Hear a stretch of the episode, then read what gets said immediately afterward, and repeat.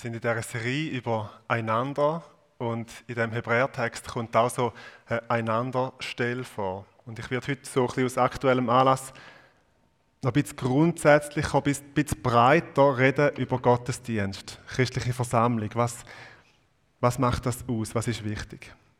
Deshalb ist es wichtig, dass wir unseren Zusammenkünften nicht fernbleiben. Das ist ein Satz, der unserer aktuellen Situation noch ein bisschen lustig tönt. Jetzt haben wir Monate gehabt, Zeit, wo wir immer wieder haben müssen, unseren Versammlungen, unseren Zusammenkünften fernbleiben, wo wir nicht haben können gehen. Entweder haben wir vielleicht kein Zertifikat gehabt und es ist ein Gottesdienst mit Zertifikatspflicht oder wir hätten eins gehabt, aber es ist auf 50 Personen beschränkt gewesen und wir haben immer und immer wieder nicht können gehen. Das ist zum Glück Vergangenheit, zumindest im Moment. Ich habe mich auf den Gottesdienst auch sehr gefreut. Deshalb ist es wichtig, dass wir unseren Zusammenkünften nicht fernbleiben. Es gibt gute Gründe nach wie vor, um unseren Zusammenkünften fernzubleiben, zum nicht zu kommen. Zum Beispiel, wenn man aus Altersgründen oder aus Krankheitsgründen einfach den Weg hier nicht unter die Füße nehmen kann. Oder wenn man Schicht schafft, vielleicht in der Pflege oder in einem anderen Beruf und der Sonntagmorgen ein Arbeitstag ist.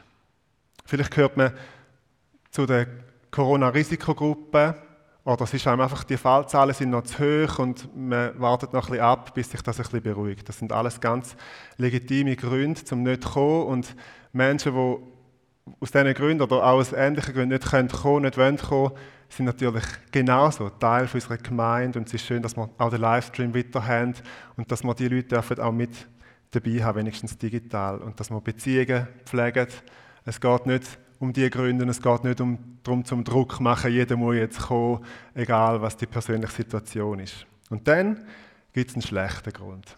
Und der schlechte Grund steht im Hebräerbrief, in dem, in dem Vers. Deshalb ist es wichtig, dass wir unseren Zusammenkünften nicht fernbleiben, wie einige sich das angewöhnt haben. Gewohnt. Gewohnt ist ein schlechter Grund. Das Pyjama ist zu weich, der Latte Macchiato ist zu warm, das Sofa ist zu gemütlich, anderen Menschen begegnen ist mühsam, laut müssen singen ist anstrengend. Ich habe mich daran gewöhnt und ich bleibe lieber daheim. Es ist doch interessant, dass es im Neuen Testament einen Vers gibt, wo die Situation anspricht, dass Leute daheim bleiben, einfach weil sie sich angewöhnt haben. Und der Hebräerbrief spricht dort rein und sagt, bleib nicht daheim, komm in die Zusammenkünfte, sei es jetzt ein Gottesdienst, aber der Text redet ja nicht nur unbedingt von Gottesdienst, sondern wo Christen sich treffen im Namen von Jesus. Der Vers 25 beginnt vor da mit einem Deshalb. Deshalb ist es wichtig, dass wir unseren Zusammenkünften nicht fernbleiben. Und der Hebräerbrief bringt drei Gründe, warum dass wir unseren Zusammenkünften nicht fernbleiben sollen. Und ich möchte auf diese drei Gründe eingehen. Wir werden überlegen, was unsere Zusammenkünfte, unser Zusammenkommen unsere Gottesdienste, unsere Treffen so entscheidend wichtig macht. Und ich hoffe, wir werden dabei sehen, dass es nicht einfach darum geht, sozusagen am Sonntagmorgen in die FG zu kommen und dann das Checkbox abzuhökeln und das gemacht zu haben, die Pflicht erfüllt zu haben, sondern dass da noch eine viel tiefere, viel stärkere geistliche Perspektive drin ist. Ich lese euch nochmal Vers 19 und 20. Wir haben jetzt also, liebe Geschwister, einen freien und ungehinderten Zugang zu Gottes Heiligtum. Jesus hat ihn uns durch sein Blut eröffnet. Durch den Vorhang hindurch, das heißt konkret durch das Opfer seines Leibes, hat er einen Weg gebahnt, den bis dahin noch keiner gegangen ist. Einen Weg, der zum Leben führt. Das große Wunder, ist nicht, dass ihr heute alle ohne Zertifikat da reingekommen sind. Das große Wunder ist nicht, dass ihr ohne einschränkende Maßnahmen heute an den Gottesdienst kommen. Das große Wunder ist, dass wir frei und unkindert können zusammen vor Gott kommen ins Heiligtum und dass wir, Entschuldigung, wenn ich das mal so ausdrücke, nicht alle tot umgekehrt sind, wo wir vorher gesungen haben. Das ist eigentlich das große Wunder. Und das andere ist schön, aber es ist nicht unglaublich.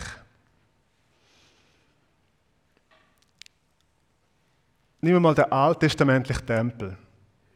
Tempel, oder sagen wir zur Zeit von Jesus, der Tempel, wo der Herodes erbaut oder renoviert hat. Für die meisten von uns, Die meisten von uns sind heidnischer Herkunft. Wir können nicht nachweisen, dass wir jüdischer Herkunft sind. Das heißt, bei uns wäre zuerst außen wäre Schluss. Beim Vorhof der Heiden, dort dürfen wir gerade noch knapp an und dann ist fertig. Und dann hat es ein großes Schild, beziehungsweise ein großes Stein, so ein Quader, den gibt es heute noch, der ist in einem Museum in Istanbul. Und dort steht drauf, unter Androhung von Todesstrafe ist es nicht Juden verboten, weiterzugehen. Also angenommen, du wärst trotzdem jüdischer Abstammung, dann dürftest du weiter. Wenn du eine Frau wärst, dann wäre dort für dich Schluss. Der Vorhof der Frauen. Wenn du ein männlicher Israelit bist, dann darfst du nochmal einen Schritt weiter, nochmal eine Tür weiter in den Vorhof der Israeliten. Und, aber wenn du nicht priesterlicher Abstammung bist, dann ist dort für dich Schluss. Wenn du jetzt Priester bist, dann darfst du noch eine Tür weiter oder eine Abschrankung weiter in den Vorhof der Priester. Dort steht auch der Brandopferaltar. Und wenn du gerade Dienst hast, dann darfst du ins Heiligtum, in den Tempel. Aber ins Allerheiligste, hinter dem Vorhang, darf eine Person einmal im Jahr, nämlich der hohe Priester, am, am großen Versöhnungstag, am Yom Kippur. Das heißt, angenommen, du wärst, du wärst jetzt nicht Heid, wie die meisten von uns aus, aus den Nationen, aus nicht-jüdischer Abstammung, angenommen, du wärst Israelit oder Israelitin, du wirst in deinem ganzen Leben den Tempel nie von innen sehen. Du wirst nie reinkommen, weil nur Priester reinkommen. Es hat extra ähm, Torhüter gegeben, Türwächter. Ich stehe mit einer Statur vom Anschrei wahrscheinlich, der am Bass gestanden ist. Groß stark, vielleicht ein hebräisches Tattoo, stehen vor der Tür und die lassen dich nicht rein, du chancenlos. Also unter Gewaltandrohung kommst du nicht einen Schritt weiter, wenn du nicht eben Zugangsbestimmungen erfüllst. Die hätten ihr, die hätten ihr Leben geopfert, um dir den Zugang zu verwehren. Und das ist in der Ordnung vom Alten Testament, in der Ordnung von dem Tempel zu dieser Zeit auch richtig gewesen. Wir sind in einer Situation im neuen Bund, wo wir einen hohen Priester haben, der sein Leben geopfert hat, dass wir dürfen Zugang haben. Durch das Opfer seines Leibes. Und es gibt einen Weg, stellt euch jetzt mal all die Vorhöfe vor, all die Türen, es gibt einen Weg, wo dort Grat durchgeht. Und der Weg heißt Jesus. Er ist der Weg und er ist der hohe Priester. Wir haben einen hohen Priester, dem das ganze Haus Gottes unterstellt ist. Der hohe Priester, das ist ja, wenn du so willst, der Hausherr. Das ist ja der Chef vom Tempelbezirk, der, der die ganzen Opferordnungen regelt und die ganzen Zugänge einfach der hat die höchste Verantwortung. Und der hohe Priester, sagt der Hebräertext, den haben wir auf unserer Seite. Wir haben einen hohen Priester und der schließt uns wie Türen und Tor auf, schiebt Vorhänge auf die Seite und gibt uns einen freien, einen unkinderten Zugang zu Gott. Das ist die Ausgangslage. Das ist die Realität vom neuen Bund, wo wir drin dürfen leben. Und zweimal sagt der Text, wir haben. Vers 19 bis 21. Und aus dieser Realität, dass wir das haben, dass wir den Zugang haben, kommen jetzt drei Aufforderungen, die uns gemeinsam betreffen. Deshalb wollen wir mit ungeteilter Hingabe und voller Vertrauen und Zuversicht vor Gott treten.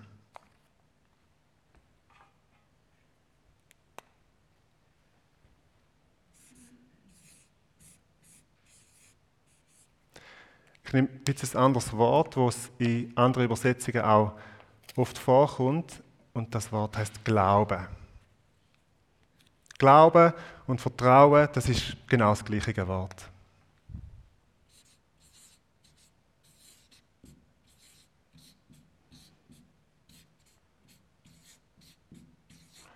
Vor Gott treten.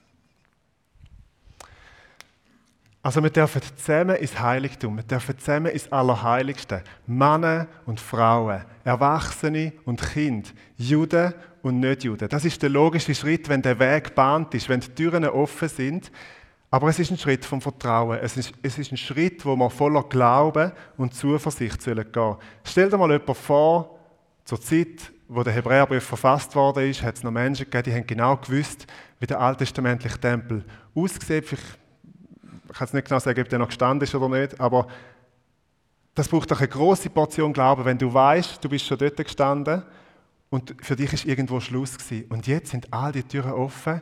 Jetzt darfst du kommen, jetzt darfst du reintreten, festhalten, dass wir willkommen sind, dass wir in der Gegenwart Gottes nicht tot umkehren, sondern dass wir in unserem Innersten mit dem Blut Jesu besprengt und dadurch von unserem schuldbeladenen Gewissen befreit sind. Wir sind, bildlich gesprochen, am ganzen Körper mit reinem Wasser gewaschen. Die Priester haben sich ja müssen waschen, bevor sie im Tempel sind dienen. Und die Realität haben wir erlebt, wo Jesus für uns gestorben ist und wo er unsere Schuld weggewaschen hat. Taufe ist so ein starkes Bild, das hier auch anklingt. Ein Bild für das, dass wir reingewaschen sind dass wir dürfen reintreten Und wenn du das noch nicht erlebt hast, wenn du die, die Reinigung von Jesus, das Wegwäschen von Schuld noch nicht erlebt hast, dann ist heute ein guter Tag, um das zu machen. Gottesdienst.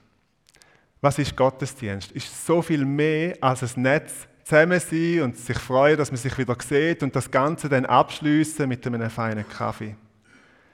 Gottesdienst heißt, wir kommen gemeinsam ins Innerste. Wir kommen gemeinsam vor Gottes Thron und wir leben nachher noch. Nimmt die Begegnung mit Gott aus dem Gottesdienst raus und du hast keinen Gottesdienst mehr. Und darum kann man streng genommen einen Gottesdienst gar nicht besuchen. Das ist gar nicht möglich. Man kann an einem Gottesdienst teilnehmen. Man kann mitkommen. Man kann vor Gott treten. Man kann ins Heiligtum, ins Allerheiligste hineingehen man kann ihn anbeten, man kann auf sein Wort hören, aber besuchen, wie man ein Konzert besucht oder wie man einen guten Vortrag besucht, kann man eigentlich einen Gottesdienst nicht. Und darum heißt ihr außerdem auch nicht Gottesdienstbesucher oder Besucherinnen, sondern wir heißen Gottesdienstteilnehmer, Gottesdienstteilnehmerinnen. Und was für den Gottesdienst gilt, so quasi als Mitte von unserem Gemeindeleben, das gilt nicht nur für den Gottesdienst, sondern das gilt für unsere Gruppen, für unsere geistlichen Familien, für unsere Kleingruppen, für 17 plus und 50 plus und 60 plus minus und wie die Zahlen und Nummern und Gruppen alle heißen. Ihr müsst euch nicht im Sakralraum der FEG treffen, um ins Heiligtum von Gott hineinzukommen. Und natürlich kann und soll auch jeder einzelne von uns, jeder von uns, vor Gott treten. Jeder von uns hat Zugang zum Vater, auch jeder Einzelne. Aber für mich ein gutes Bild ist, wir kommen nicht dort an mit einem Einzelticket, ich habe ein Einzelticket und du hast eins und du hast eins, sondern wir, haben wie, wir sind Teil von einem Gruppenticket. Auch wenn wir als Einzelne kommen vor Gott, sind wir Teil von einem größeren, Teil von einem kollektiven, neuen Mensch. Und man muss die zwei Sachen nicht gegeneinander ausspielen. Die persönliche und die gemeinsame Zeit mit Gott. Gottesdienst lebt ja gerade daraus, dass, ich sage mal, individuelle Christen kommen, zusammenkommen und dass wir gemeinsam Gott arbeiten. Wir kommen voller Glauben vor Gott, zu Gott.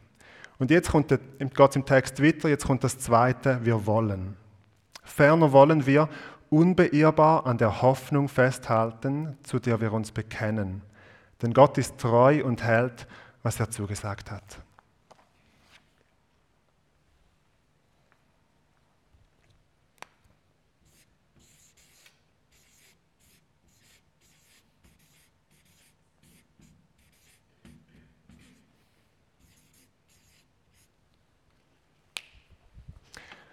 Gottesdienst, unsere Treffen, unsere Versammlungen sind ein Bekenntnis von der Hoffnung. Jetzt ist Hoffnung ein sehr höchst, ein sehr teures Gut in unserer Gesellschaft. Und in der Welt, in unserem Sprachgebrauch heißt Hoffnung, ich hoffe darauf, dass meine Prognosen eintreffen. Ich hoffe darauf, dass meine Erwartungen eintreffen. Ich hoffe, dass Corona endgültig vorbei ist. Ich hoffe, dass ich nicht krank werde. Ich hoffe, dass ich wieder einen Job finde. Und die Hoffnung, die da davon dreht ist, hat ganz eine andere Qualität als die Hoffnung, die einfach auf Prognosen oder Erwartungen beruht. Sie beruht nämlich nicht auf dem, sondern sie beruht auf Verheißung, auf dem, was Gott gesagt hat. Denn Gott ist treu und hält, was er zugesagt hat. Bei dieser Hoffnung geht es darum, dass wir unseren Blick nach vorne richten und bekennen, dass Gott mit dieser Welt noch nicht fertig ist. Dass seine Geschichte mit den Menschen nicht einfach eine Vergangenheitsgeschichte ist, sondern eine Zukunftsgeschichte. Und darum ist Gottesdienst kein Museumsbesuch, wo man über Monumente von längst vergangenen Zeiten nachdenken und alte Geschichten auf uns wirken lassen und uns erinnern.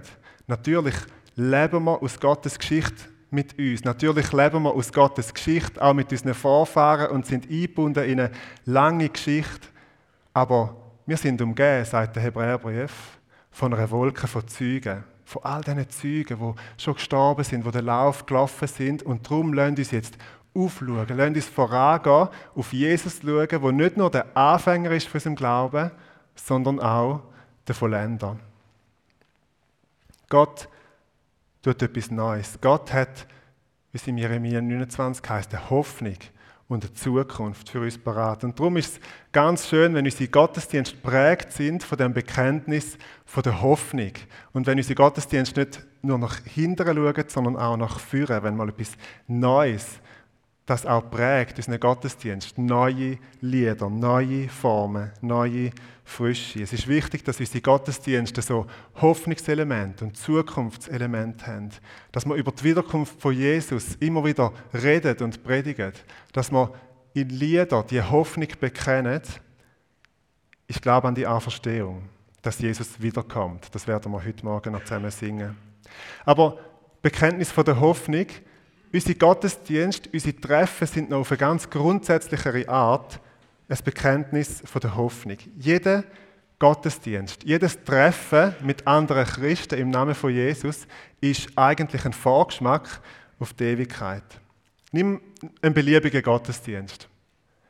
Denk dir alles Langweilige und Trockene und Geistlose und allzu Menschliche weg. Und dann nimm ganz viel Herrlichkeit und Frische und Freude und Begegnung mit Gott. Und dann hast du so ungefähr die Ewigkeit. Natürlich sitzen wir im Himmel beziehungsweise auf der neuen Erde, nicht die ganze Zeit in Sakralräumen und Killebänken umeinander und, und feiern in dem Sinn Gottesdienst, aber das neue Jerusalem, wo in der Offenbarung beschrieben wird, das ist ja ein Würfel, ein goldiger Würfel mit in allen Achsen gleich lang und goldig. Genauso wie das Allerheiligste im Tempel war. Also wir, leben in dieser großen, goldigen, würfelförmigen Stadt, wo das Allerheiligste erinnert. Wir leben mit Gott in der Gemeinschaft mit ihm. Pure und echte Begegnung mit Gott. Und unser Gottesdienst spiegelt im besten Fall, und ich weiß, es, es gibt viele, die das vielleicht noch nicht widerspiegeln, aber im besten Fall widerspiegelt Gottesdienst etwas von dieser Herrlichkeit, etwas von dieser Ewigkeit und sind schon nur, wenn wir zusammenkommen, ein Bekenntnis zu der Hoffnung. Ich springe nochmal zum Vers 25. Dort heißt es, deshalb ist es wichtig, dass wir unseren Zusammenkünften nicht fernbleiben.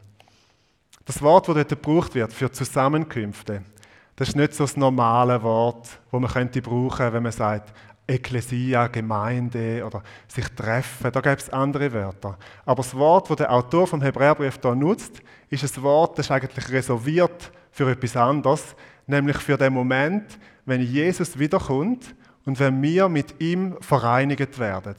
Also an anderen Stellen wird das Wort mit Vereinigung oder sogar mit Entrückung zu ihm hin übersetzt.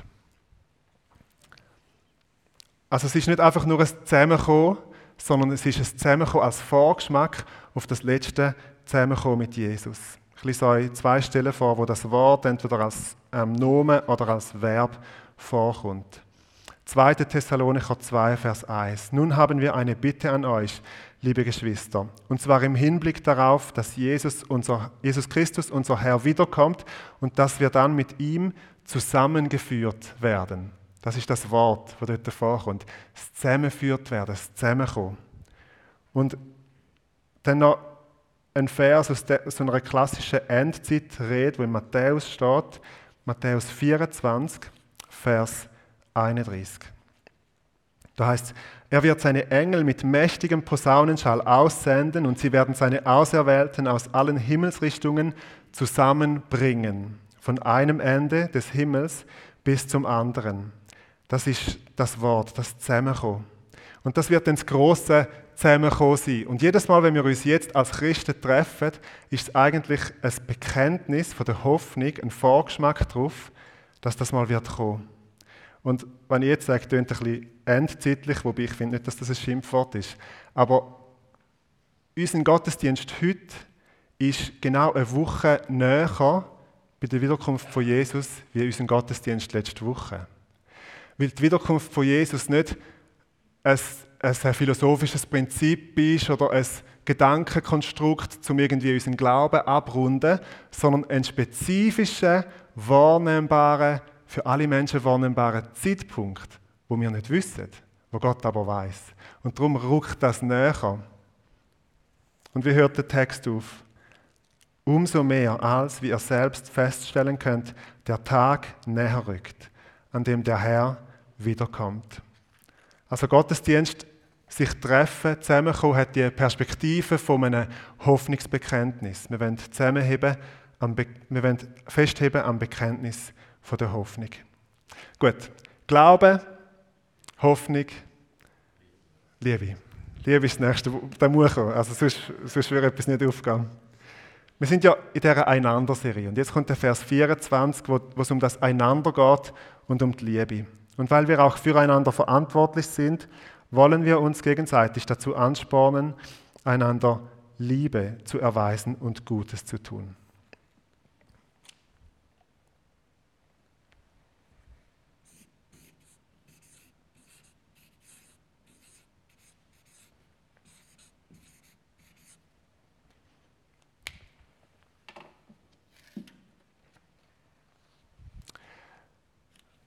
Gottesdienst oder in einem weiteren Sinn Gemeinschaft von Christen, Treffen von Christen ist Ansporn zur Liebe. Im Gottesdienst, in christlicher Gemeinschaft übernehmen wir Verantwortung füreinander. Wir kümmern uns umeinander und wir nehmen einander wahr.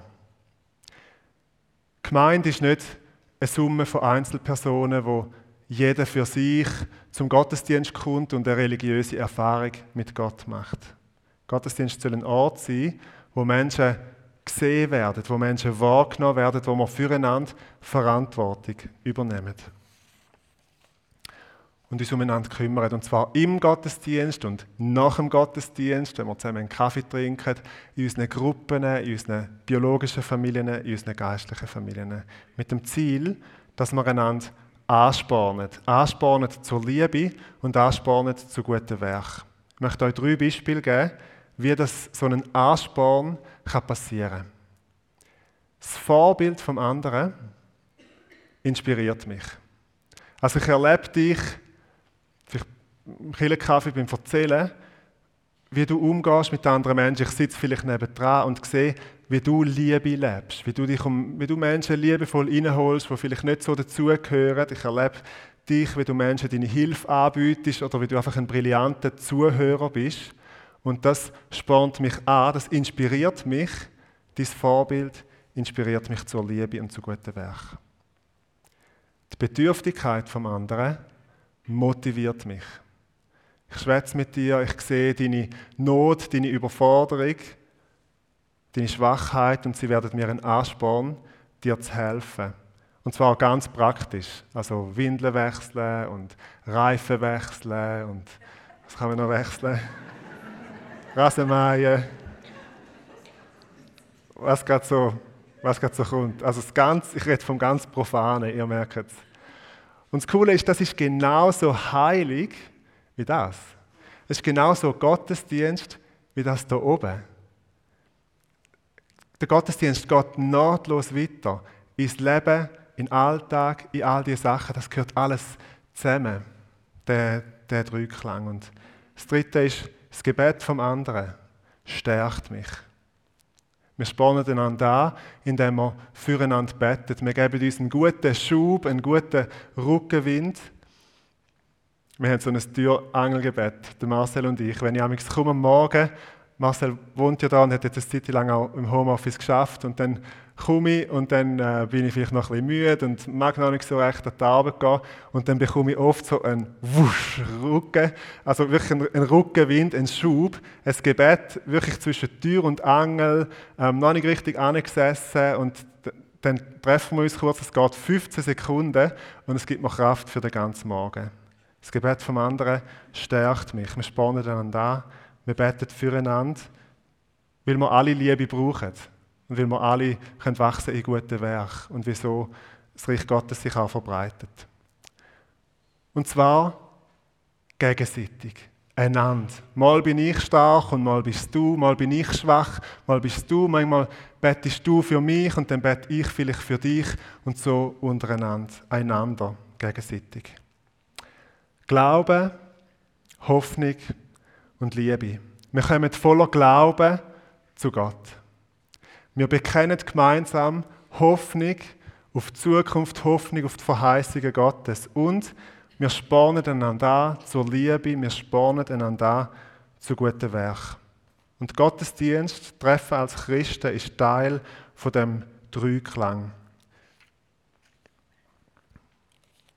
Stefan hat es schon vorgelesen, 1. Korinther 13, Vers 13 heißt es, was für immer bleibt, sind Glaube, Hoffnung und Liebe. Diese drei. Aber am größten von ihnen ist die Liebe. Was für immer bleibt, sind die Sachen. Also wenn man in dem lebt, wenn man in dem wachsen, dann passiert etwas Ewiges. Dann passiert etwas, wo für immer bleibt und wo nie vergeht. Und dann wird die Ewigkeit sichtbar. Und darum sagt der Hebräerbrief, aus diesen drei Gründen verpasst Zusammenkünfte nicht. Sondert euch nicht ab, geht nicht euren Solo-Weg, sondern findet euch immer wieder in Gemeinschaft mit anderen Christen im Gottesdienst und auch in Formen über den Gottesdienst raus. Wir gehen jetzt in eine Zeit, wo wir die drei Werte, die drei Punkte gemeinsam umsetzen wollen.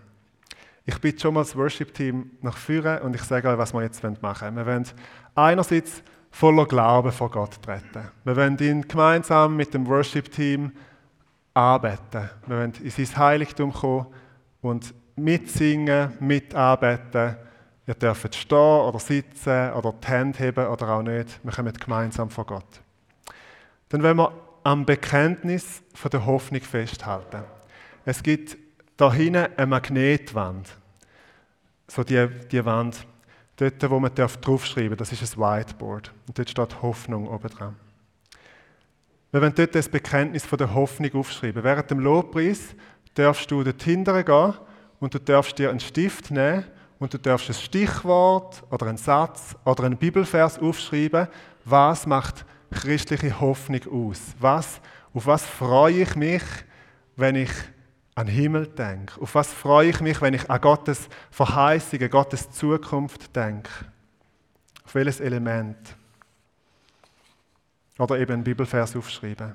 An was willst du festhalten und indem du es aufschreibst, ermutigst du andere, die es dann dürfen lesen, die dürfen ähm, Teil von dem sein. Und das Dritte ist, wir wollen einander anspornen zur Liebe, indem wir füreinander beten. Heute machen wir das Gebetsministry so, dass jeder von euch darf Teil sein vom Gebetsministry. Jeder darf einen Part übernehmen, der möchte. Und zwar ist das Gebetsministry ja jeweils hinten, das wird heute auch so sein. Heute darfst du dort hinten gehen nicht nur zum Gebet in Anspruch nehmen, sondern du darfst dort hingehen und dir jemanden aussuchen, der auch dort steht und du darfst dieser Person vielleicht kurz und knackig, vielleicht wird es auch länger, wir haben ja Zeit, für die Person beten und ihr so einen Schub geben, indem du für sie betest. Ihr könnt vorher noch schnell austauschen, vielleicht habt ihr ein, zwei Punkte, die ihr nennen wollt, vielleicht wollt ihr auch ohne grossen Austausch füreinander beten und dann beten wir drauf los. Also vor Gott kommen, da gemeinsam Bekenntnis von der Hoffnung aufschreiben oder einander anspornen zur Liebe, indem man füreinander betet, vielleicht gerade auch um Liebe bittet. Und jetzt möchte ich gerne beten und dann steigen wir in die Zeit ein.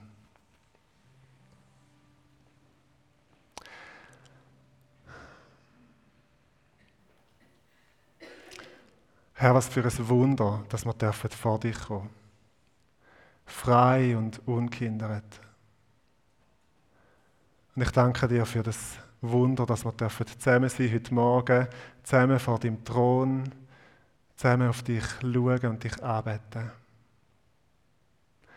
Und ich bitte dich, dass unsere Gottesdienst, der und unsere kommenden und jedes Treffen, wo wir uns als Christen miteinander treffen, prägt ist von glaubensvoll zu dir kommen. Dass unsere Treffen sprühen von dem Bekenntnis von der Hoffnung.